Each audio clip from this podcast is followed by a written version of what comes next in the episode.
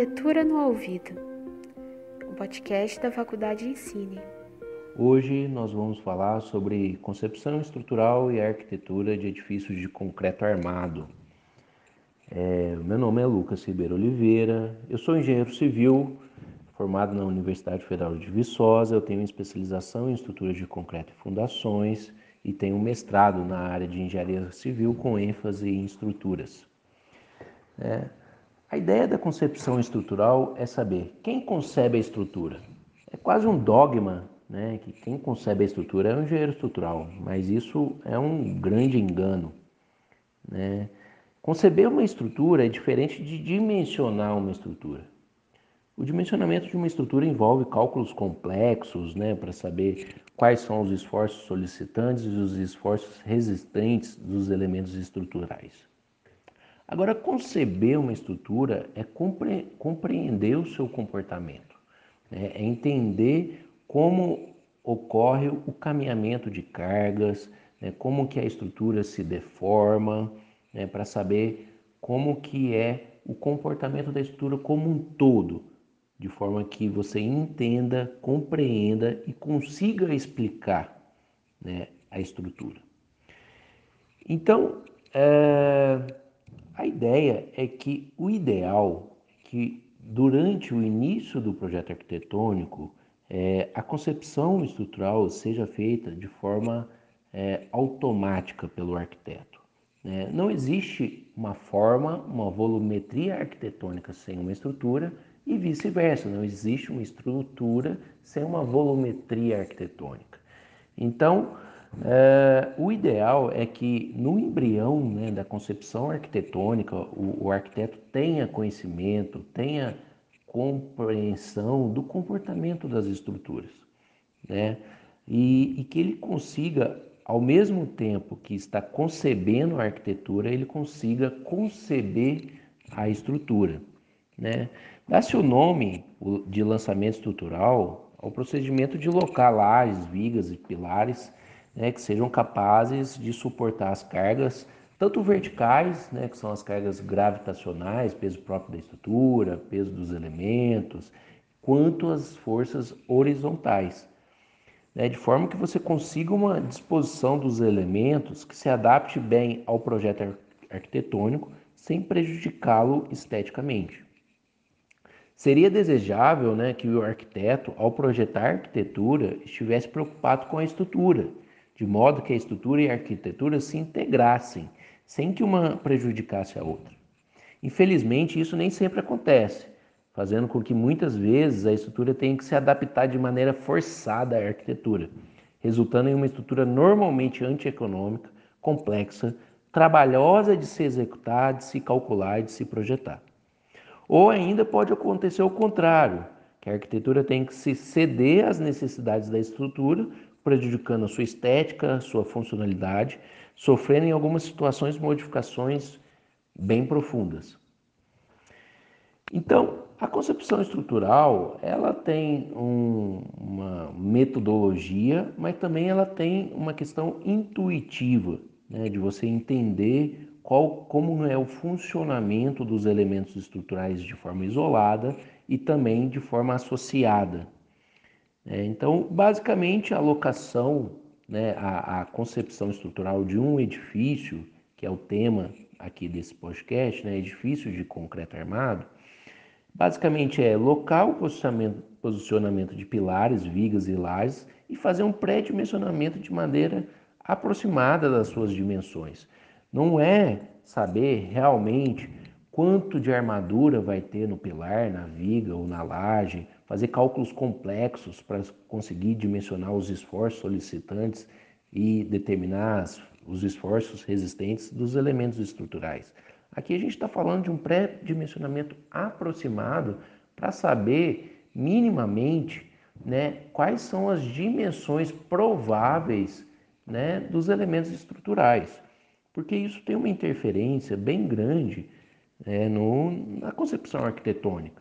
Né? Vamos falar de um edifício de concreto, né? as dimensões de largura e comprimento de um pilar interferem no, uh, tanto no pavimento tipo, onde se tem lojas comerciais, salas comerciais ou apartamentos residenciais, quanto principalmente nas garagens, né?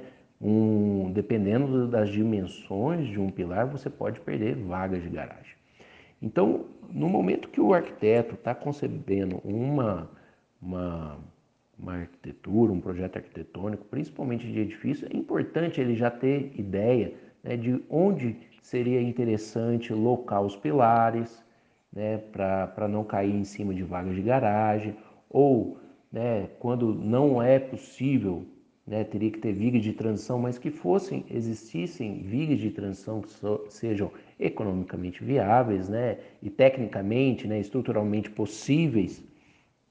Então, é muito importante que no início o, o arquiteto já tenha essa ideia de concepção, né, tanto da estrutura quanto da arquitetura. Bom, mas para você conceber uma estrutura, primeiro você tem que entender o comportamento dos elementos estruturais separados, né? É, então você tem que entender o que, que é esforço de compressão, né, que normalmente os pilares sofrem, né? Os pilares normalmente são elementos verticais que sofrem esforços de compressão, né? E que transmitem as forças da estrutura para o solo né, por meio das fundações. É, é, o que são esforços de flexão e, e, normalmente vigas e lajes sofrem esses esforços de flexão, normalmente flexão simples, né, que é aquela com que sofre momento fletor, esforço cortante. O que são esforços de torção, normalmente vigas que, que apoiam lajes em balanço, né, vigas de marquises, por exemplo, sofrem esforços de torção e, consequentemente, essas vigas têm que ter uma seção transversal mais larga, mais parruda, mais próxima de um quadrado. Né? É, e o que são esforços de tração? É, normalmente tirantes, né? podem ser de concreto armado ou de cabos de aço, né? que, que são mais adequados para su suportar esforços de tração. Então, é importante que o arquiteto né, ou o engenheiro que vai conceber um, um, projeto de arquitetura tenha essas noções, esses princípios básicos né, de comportamento estrutural é, dos elementos isolados e também das ligações entre esses elementos. Né? É muito importante que, normalmente, uma estrutura é uma associação de diversos elementos estruturais. Por exemplo, um edifício de concreto armado, ele é formado por um pórtico, normalmente espacial, né? E um pórtico é formado por uma associação de vigas e pilares. Né? E quando você tem um pórtico completo, você considera também a laje nesse pórtico completo. De forma que você tem todo um sistema estrutural que transfere as cargas verticais da laje, que se transfere para as vigas, que se transferem para os pilares e, consequentemente, para as fundações. E também fazem o contraventamento lateral para resistir às forças laterais de vento ou de desaprumo da estrutura. E um ponto muito importante né, é a ligação, seja ela a ligação entre uma viga com outra, com outra viga ou uma ligação de uma viga com um pilar. Essas ligações elas podem ser ligações flexíveis né, ou ligações é, rígidas. Né? Normalmente em estruturas de concreto armado, busca-se né, utilizar ligações rígidas, né, de forma que você, quando tem um alinhamento de vigas e pilares, né, formando um pórtico numa direção, você consegue, com, essas, com esse sistema estrutural, fazer um contraventamento é, contra a, as forças laterais de vento. Isso é muito importante. Né? E é uma das maiores falhas que existem nas concepções arquitetônicas atuais. Né? Muitas vezes o, o arquiteto está preocupado com, com, muito com a disposição do, dos, do, dos cômodos, né? E, e, e esquece um pouco que existe uma estrutura ali por trás que devem ser adequadamente concebida para que se tenha um resultado final adequado, né? tanto esteticamente como economicamente falando. Né? Então, é, é, muito importante, por exemplo, que se tenha é, alinhamento de paredes, é, quando se tem muito dentes nas paredes, nas fachadas laterais, né, é, ou uma falta de alinhamento nas paredes internas, isso gera uma descontinuidade da estrutura. Então você prejudica a formação de pórticos, né? E consequentemente o projeto ele acaba ficando caro porque você tem que lançar mão de outros sistemas estruturais para contraventar a estrutura. Né? Então muitas vezes você tem que lançar mão, por exemplo, de paredes, né, pilares paredes de concreto, que são estruturas mais robustas, ou até mesmo núcleo rígido.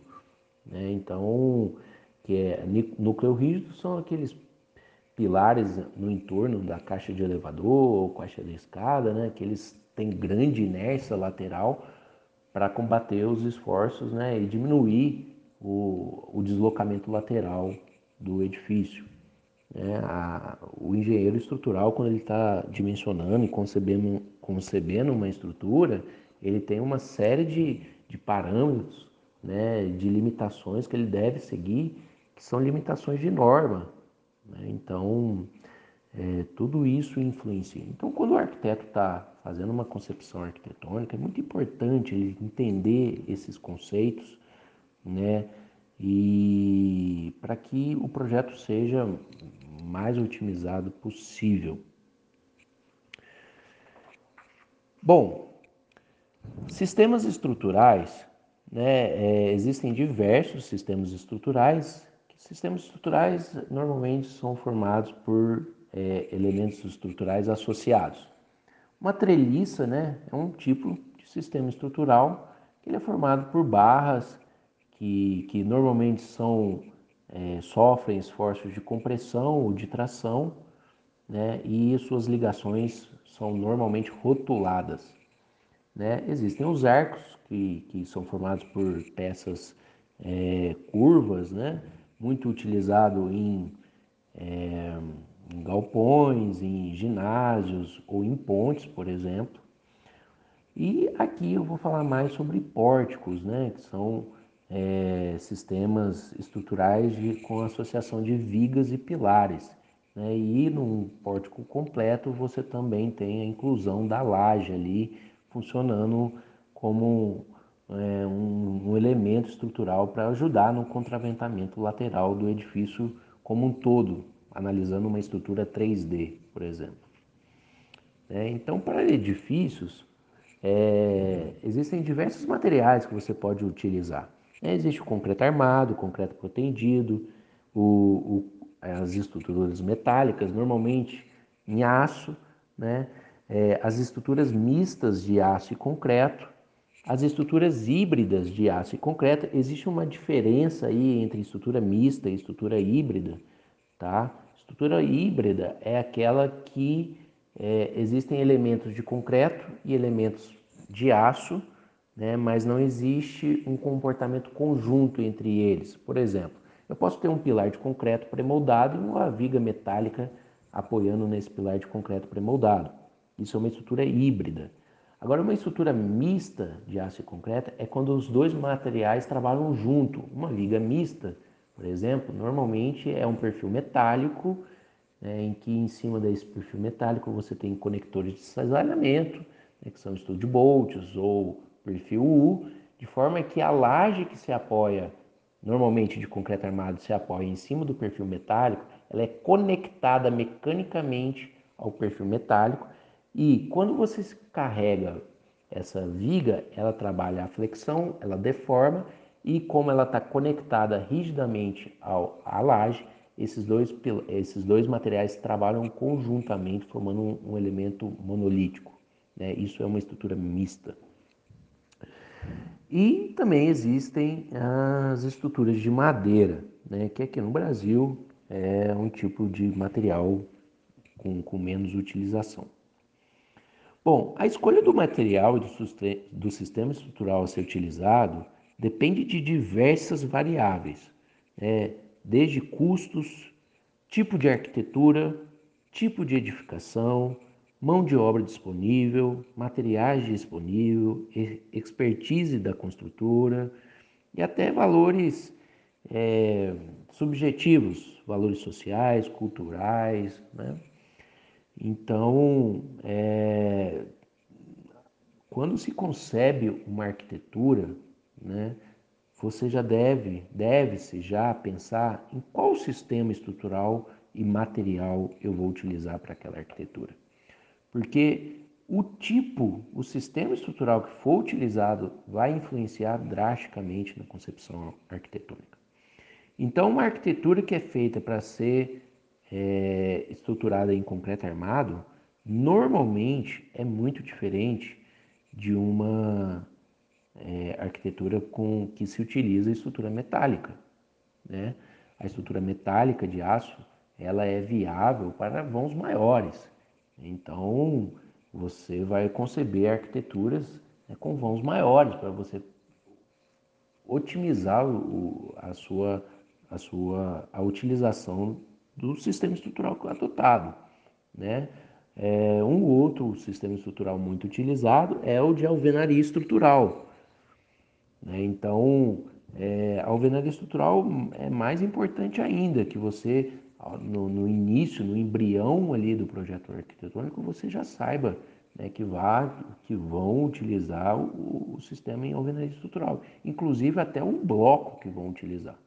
Né? Se vai ser um bloco de com modulação de 20 ou com modulação de 15, porque normalmente em alvenaria estrutural você precisa ter modulação. Os cômodos devem ser múltiplos do, do módulo que do bloco que vai ser utilizado. Tanto a modulação em planta como a modulação na vertical. Né? As janelas têm que estar na modulação dos blocos, o pé direito, para quê? Para que o sistema estrutural seja otimizado, a execução seja feita de forma é, sustentável, sem desperdício, sem perda de mão de obra, sem perda de material. Né? Então, é uma série de fatores, né? disponibilidade de mão de obra disponível. Então, o concreto armado é um tipo de, de estrutura é, um pouco mais artesanal, né? mas dentro do, do sistema concreto armado existem diversos sistemas estruturais. Né? É, então você pode utilizar em sistemas estruturais em concreto armado lajes maciças apoiadas em vigas, lajes pré-moldadas, treliçadas, apoiadas em vigas. Você pode utilizar lajes nervuradas apoiadas em vigas. Na, é, essas lajes nervuradas elas podem ser com formas de polipropileno, né, as chamadas cabaças ou cubetas plásticas, né, ou podem ser feitas com blocos de isopor, de EPS, ou também com blocos de concreto celular, ou com lajotas cerâmicas, enfim, existem diversas formas né, de você é, projetar e executar lajes nervuradas bidirecionais moldadas em loco, né, e que vai depender de uma série de fatores, de disponibilidade de material, de, de é, qualidade da mão de obra, né, disponibilidade de equipamentos. É, outro sistema estrutural muito utilizado em concreto armado são as lajes lisas, maciças, que são aquelas lajes que se apoiam diretamente nos pilares, né, ou seja, não existem vigas ou normalmente podem ocorrer vigas apenas nas bordas da, da laje. Existem as lajes lisas nervuradas, né, com capital embutido, que é, nesse caso, assim como as lajes lisas maciças, não existem vigas, né? a, a laje nervurada é apoiada diretamente nos pilares, só que em volta dos pilares você projeta um capitel, né? que é uma região maciça. Para quê? Porque ali na região dos pilares, onde a laje se apoia, existem é, concentrações de esforços, de tensões muito grandes né, tanto de cisalhamento quanto de momento fletor, em que existe uma tendência à punção. Né? Ah, o pilar, normalmente de dimensões reduzidas, eles tendem a furar a laje, tanto a laje lisa maciça quanto a laje lisa nervurada. Então, aquela região realmente é uma região de, de muita concentração de esforços e, consequentemente, uma grande concentração de armadura. É... Outra opção seria utilizar lajes nervuradas com vigas faixas. Né? Ao invés de você ter vigas altas, né? ou seja, viga alta a gente chama de vigas maiores do que a altura e espessura da laje, você pode fazer uma viga que ela é, tem uma grande largura e tem a espessura da laje, formando uma laje com, com lisa. Né? Porque qual que é a grande vantagem das lajes lisas em relação ao sistema convencional vigado, né, que a gente chama? É a eliminação de forma de madeira, de mão de obra, né? é, é a liberdade arquitetônica que uma laje lisa promove, né? Você pode é, mudar o layout do, do, apartamento ou das lojas comerciais, porque ali não vai ter uma viga passando, prejudicando né, a distribuição dos cômodos, é, além de, de, evitar ou diminuir né, as interferências com as instalações prediais.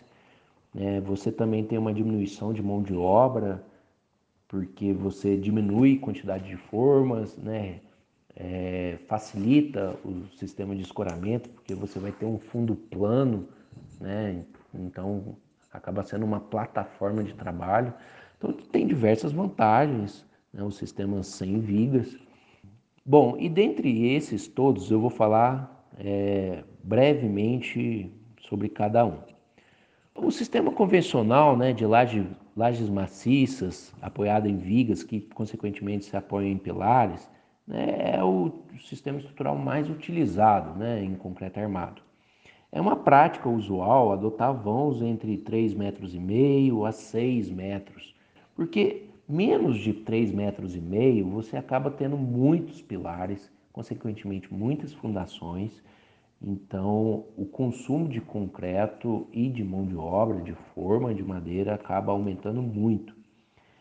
E também né? Em contrapartida, se você começar a aumentar muito o vão é, entre pilares, né, acima de 6 metros, você acaba aumentando muito a espessura da laje ou a altura da viga. Né? Então, resultando numa estrutura mais antieconômica. Então, é prático usual vãos econômicos adotar entre 3,5 metros e meio, 4 metros a 6 metros a distância entre pilares e os vãos das lajes e das vigas. É muito importante né, na, na, concepção arquitetônica evitar que, se vi, que vigas apoiam em vigas. Né? Muito interessante quando você tem é, a viga se apoiando diretamente dos pilares. Né? Quanto menor o caminhamento das cargas, né, mais otimizado, mais econômico é a estrutura. É, à medida que você tem muito caminhamento, viga apoiando em viga, que apoia em outra viga, que finalmente apoia nos pilares e depois na fundação, você tem uma, uma trajetória muito extensa da carga. Isso gera mais esforço na estrutura, mais consumo de material e, consequentemente, maiores são os custos. Bom, as lajes maciças apoiadas em vigas, elas têm limitações né, de norma. Né? Uma laje de cobertura que não está em balanço, ela tem que ter no mínimo 7 centímetros. Uma laje de piso que não está em balanço, ela tem que ter no mínimo 8 centímetros. Lajes em balanço tem que ter no mínimo 10 centímetros. Né? Lajes de garagem de veículos comuns, até 3 toneladas de peso, você pode adotar no mínimo 10 centímetros.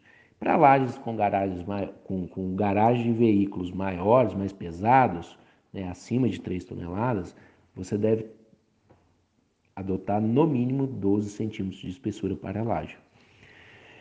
É prática usual, né, pelo menos aqui nossos projetos, a gente adotar uma laje de 10 centímetros, né, para apoiar em, em, vigas com vãos aí de 5 metros até 5 metros e meio. Esse é um padrão bem usual, né, uma prática bem comum. Para se ter uma fórmula assim bem básica para fazer um pré-dimensionamento da espessura da laje, você pode adotar que a espessura da laje é igual a 2% da média dos vãos.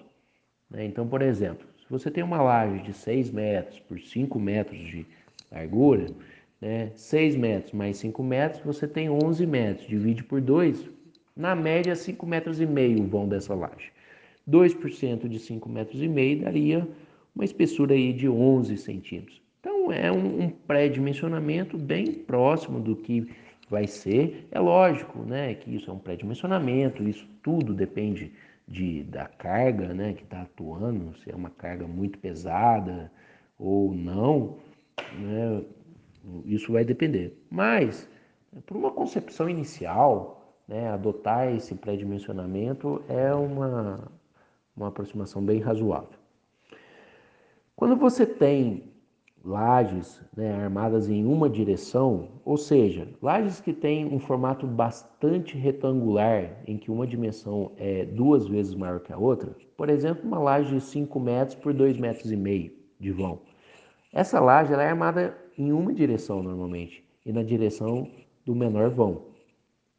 Então, para essas lajes, adota-se 2% do menor vão. Então, uma laje que tem 2% de 2,5 metros e meio daria 5 centímetros. Você não pode adotar 5 centímetros de espessura da laje, você adotaria o mínimo pré-estabelecido em norma.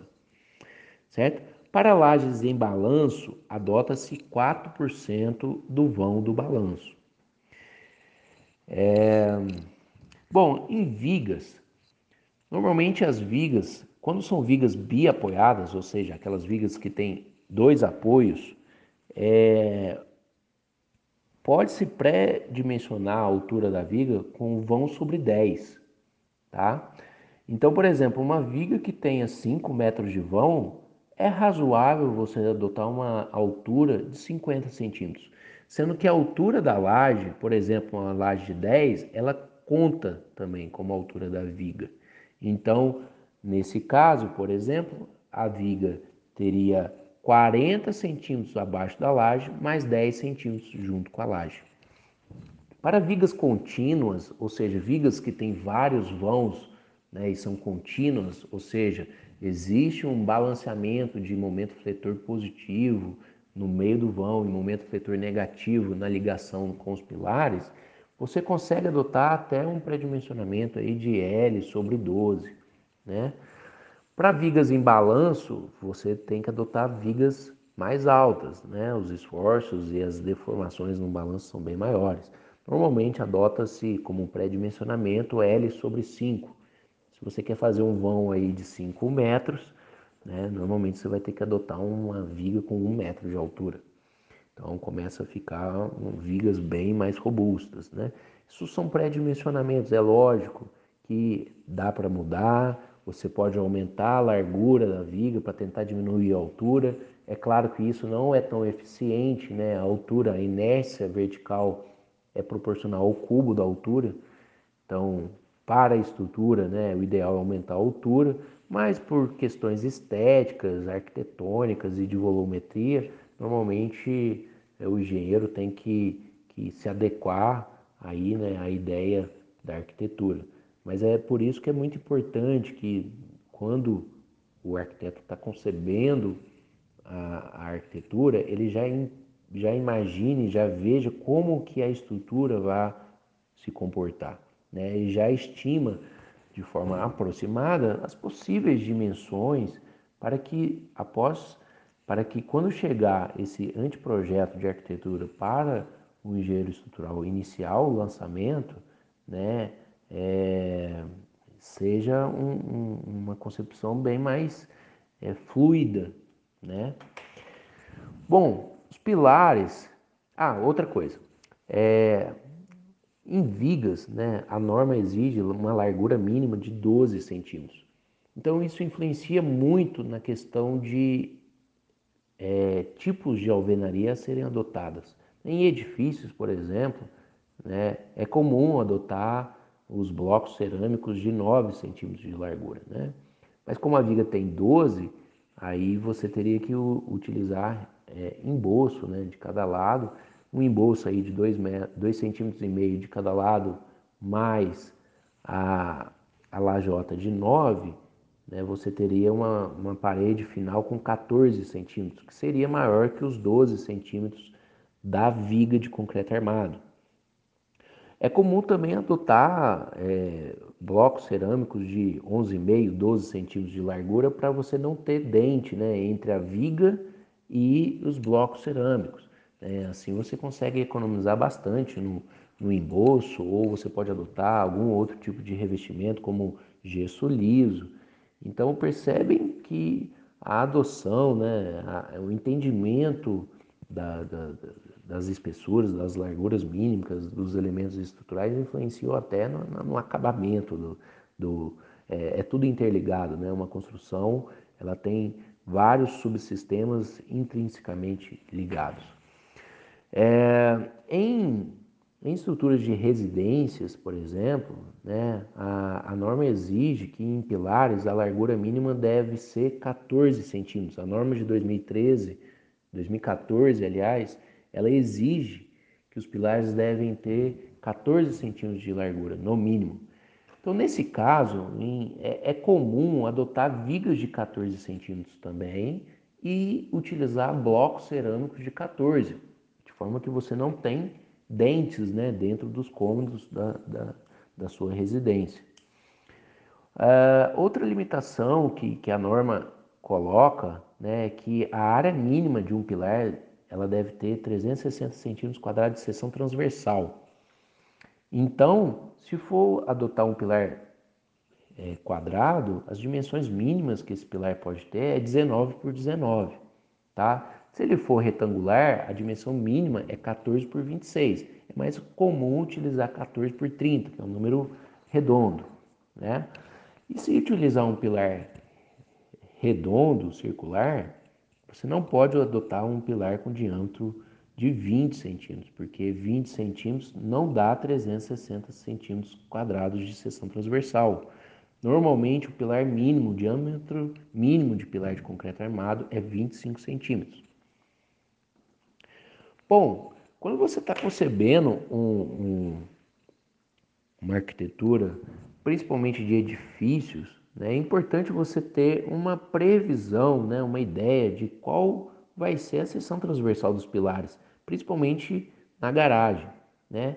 Existe uma fórmula até bem simples né? de você pré-dimensionar as seções transversais de um, pilar. É, a seção transversal de um pilar pode ser igual a, a carga vertical daquele pilar dividido por 100 kg por centímetro quadrado. Tá? E como que eu descubro, né, de forma aproximada, qual que é a carga vertical que está é, tá sendo aplicada naquele pilar? É por meio de um processo de área de influência. Né?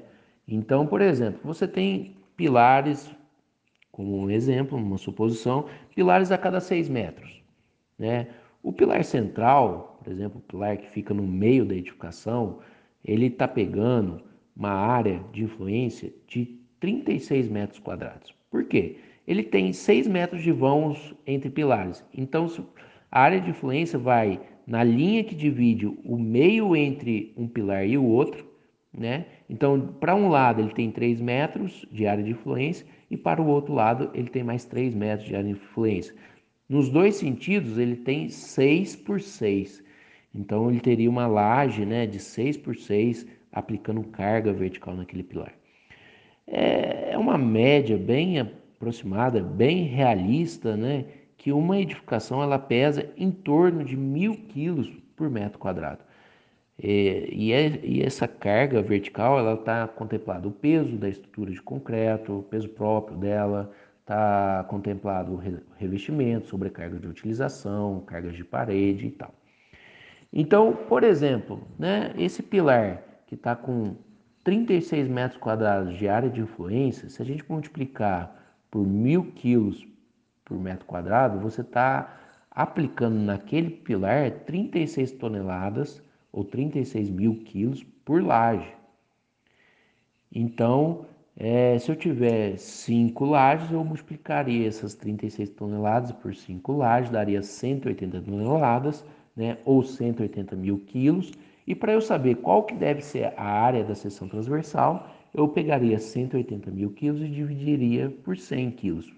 Consequentemente, eu, isso resultaria numa área de seção transversal, de forma que o pilar ele pode ser retangular, ele pode ser quadrado, então você escolhe né, qual a, a forma né, do, da seção transversal do seu pilar, de forma que atenda a essa área calculada como um pré-dimensionamento.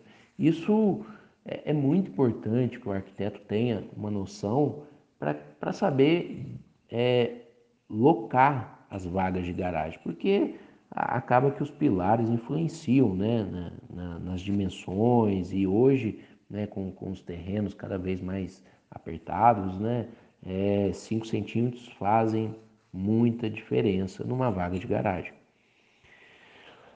É, então, é, basicamente é isso né, em relação às lajes maciças. As lajes treliçadas pré-moldadas, é, elas têm um comportamento, o, o, a concepção estrutural é bem semelhante ao sistema com lajes maciças vigado, né? A grande diferença é em relação aos vãos. As lajes treliçadas pré-moldadas né, são lajes nervuradas unidirecionais, né, podem ter nervuras transversais, só que só de redistribuição. Normalmente os esforços são unidirecionais, né? E a laje comum que você consegue encontrar com facilidade no mercado é a laje que você tem 12 centímetros de altura total, que seria uma capa de concreto de 4 centímetros, né? E isopor ou lajota de 8 centímetros, sendo um material inerte, e as treliças tendo uma altura total de 12 centímetros.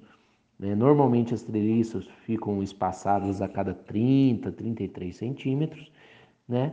E para uma carga de 250 quilos por metro quadrado, que é uma sobrecarga de, é, por exemplo, 150 quilos de utilização mais 100 quilos de revestimento, um edifício residencial ou uma residência unifamiliar, né, o vão máximo que uma laje dessa vence é de 4 a 4 metros e meio no máximo. Esse tipo de esse tipo de estrutura ela, ela é uma estrutura muito deformável, né? então as flechas são muito limitantes. Para se conseguir vãos um pouco maiores, deve-se utilizar uma laje um pouco mais alta, por exemplo, uma laje beta 16, que ela tem 16 centímetros de altura, normalmente com capa de 4 centímetros, né, e blocos de isopor de lajota de 12 centímetros com nervuras espaçadas a cada 30, 33 centímetros. Nesse caso, os vãos que elas vencem é de 4 a 6 metros. Então, as lajes treliçadas pré-moldadas, elas têm algumas vantagens, né, do, do, ponto de vista construtivo, principalmente pela eliminação de forma de madeira, né, você tem um escoramento bem mais facilitado, mas tem algumas limitações, principalmente de vãos, né, e, e por ser uma estrutura bem mais deformável. Um outro sistema estrutural muito utilizado são as lajes nervuradas bidirecionais moldadas em loco, né? Que podem ser feitas com lajes nervuradas com cabaças ou cubetas, né? que são aquelas com, que se utilizam formas de polipropileno. É... Essas formas elas são alugadas ou elas podem ser compradas, né? ou podem ser utilizados outros, né? Materiais inertes podem ser utilizados blocos de GPS ou blocos de concreto celular. É, as lajes nervuradas uni, é, bidirecionais, elas vencem vãos maiores, né? Então elas são interessantes para vãos acima de 7 metros, por exemplo. O seu, um pré-dimensionamento, né, você pode adotar aí L sobre 30. Então, para um vão de 7 metros e meio, você adotaria uma laje nervurada bidirecional com 25 centímetros de altura.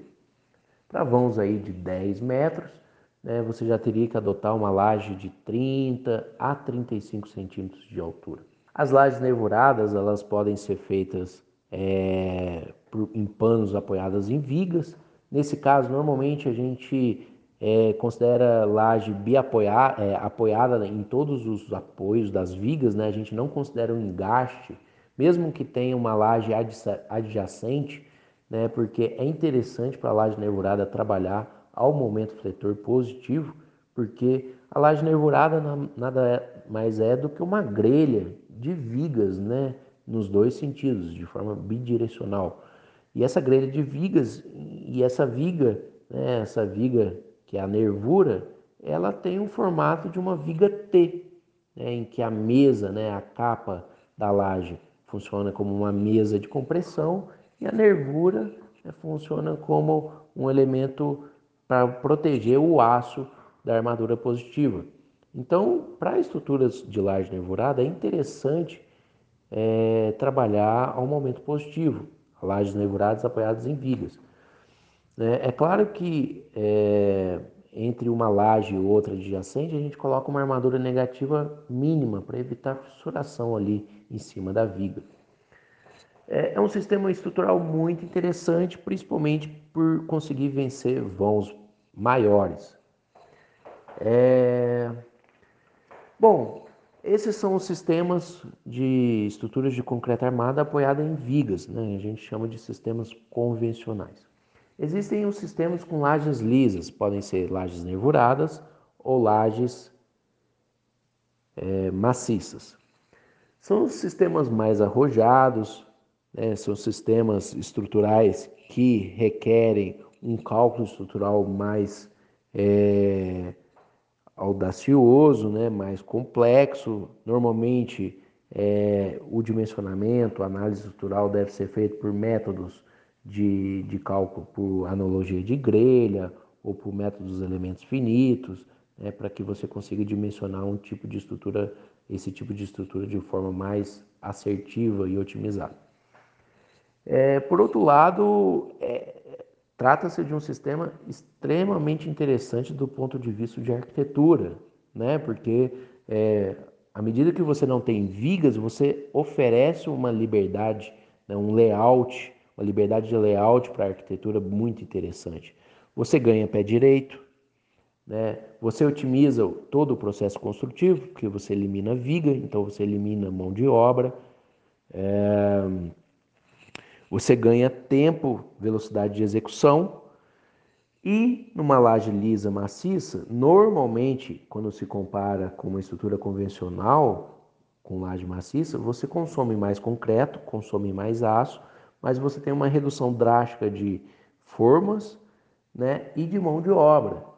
No final, deve-se analisar, caso a caso, qual que seria é, o sistema estrutural mais interessante, né?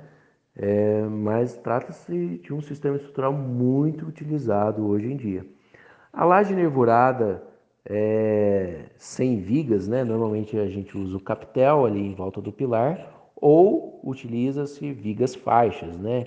Então, a, a grande vantagem da laje nervurada, quando se utiliza cabaças, por exemplo, é você otimiza o processo de escoramento da laje. Né? Você tem é, você pode apoiar as lajes, as cabaças, né, diretamente no escoramento metálico, sem utilizar um assoalho de madeira. Então isso vai muito é, bem para uma questão de sustentabilidade, né, diminuição de custos. É, então são sistemas estruturais que hoje em dia cada vez mais vem ganhando muito mercado.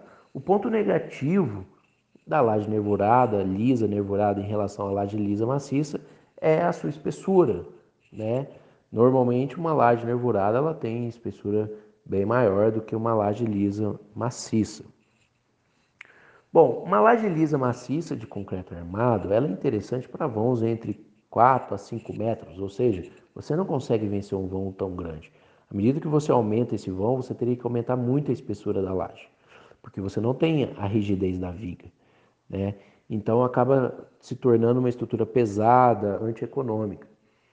Para vãos maiores, o interessante é utilizar lajes nervuradas mesmo, ou então utilizar lajes lisas protendidas, que é um sistema estrutural bem interessante que vence vãos aí da ordem de 8 metros ou até mais. Durante uma concepção arquitetônica, né, a, a utilização de lajes lisas é, é, é, é diferente da, da, da concepção estrutural de uma laje com vigas né, numa concepção arquitetônica com lajes lisas, é interessante, por exemplo, que os pilares eles ficam internos e não na fachada, porque é, os pilares eles estão, a laje sofre o processo de punção no apoio ali com o pilar. Né? Então, à medida que você é, transfere, loca os pilares centralizados mais internamente, com um balanço ali de um metro e meio, você faz uma redistribuição de esforço. O balanço acaba sendo favorável para a estrutura, porque você acaba elevando o momento fletor no meio da laje, né, e jogando para o momento negativo do balanço. Então você acaba tendo uma redistribuição de esforço, uma diminuição da, da, dos deslocamentos verticais da laje e você diminui os esforços de, de punção, porque o pilar vai estar totalmente interno à laje. Então a transferência de esforços né, da laje para o pilar ocorre em todo o seu entorno, em todo o seu perímetro da laje. Ao passo que, que quando você tem os pilares locados nas bordas da laje, você tem um, um perímetro de transferência de carga da laje para o pilar bem menor. Então, os esforços de punção são bem elevados nesse caso. É uma possibilidade também é fazer um misto entre os dois sistemas, né? Você utilizar lajes lisas, mas com vigas apenas nas bordas. Você não perde aquela questão da liberdade de layout da arquitetura, né? Você não tem vigas internas na edificação, mas você tem vigas nas bordas. Isso pode ser interessante do ponto de vista estético, do ponto de vista construtivo, né? Porque a viga pode funcionar como uma verga das, das janelas, por exemplo, né? Você pode ajudar no contraventamento lateral formando pórticos, né? entre associação de vigas e, e pilares das fachadas, você consequentemente diminui também ah, os deslocamentos verticais das bordas da laje, porque você está incluindo ali um elemento de maior rigidez, que é a viga. Então, é, a escolha por uma concepção estrutural é, depende de diversas variáveis, né, é, em relação a, a, a custos, né, qualidade da mão de obra, disponibilidade de equipamento e de materiais e etc. Né? Mas o, o que eu queria deixar aqui é claro que é importante, né, que é da importância do, do arquiteto que está concebendo uma, uma arquitetura, do, do entendimento do comportamento estrutural, é, do entendimento do, dos diversos sistemas estruturais disponíveis, né? e, e de criar uma parceria com o engenheiro estrutural de forma que os dois consigam já trabalhar no embrião né, do projeto, para que o projeto saia de forma mais fluida, mais otimizada, né, tanto do ponto de vista de arquitetura, de estética, de funcionalidade, quanto do ponto de vista de estrutura, né, de economia, de durabilidade, de rigidez, de estabilidade estrutural ok? Eu agradeço a todos por terem ouvido e até mais.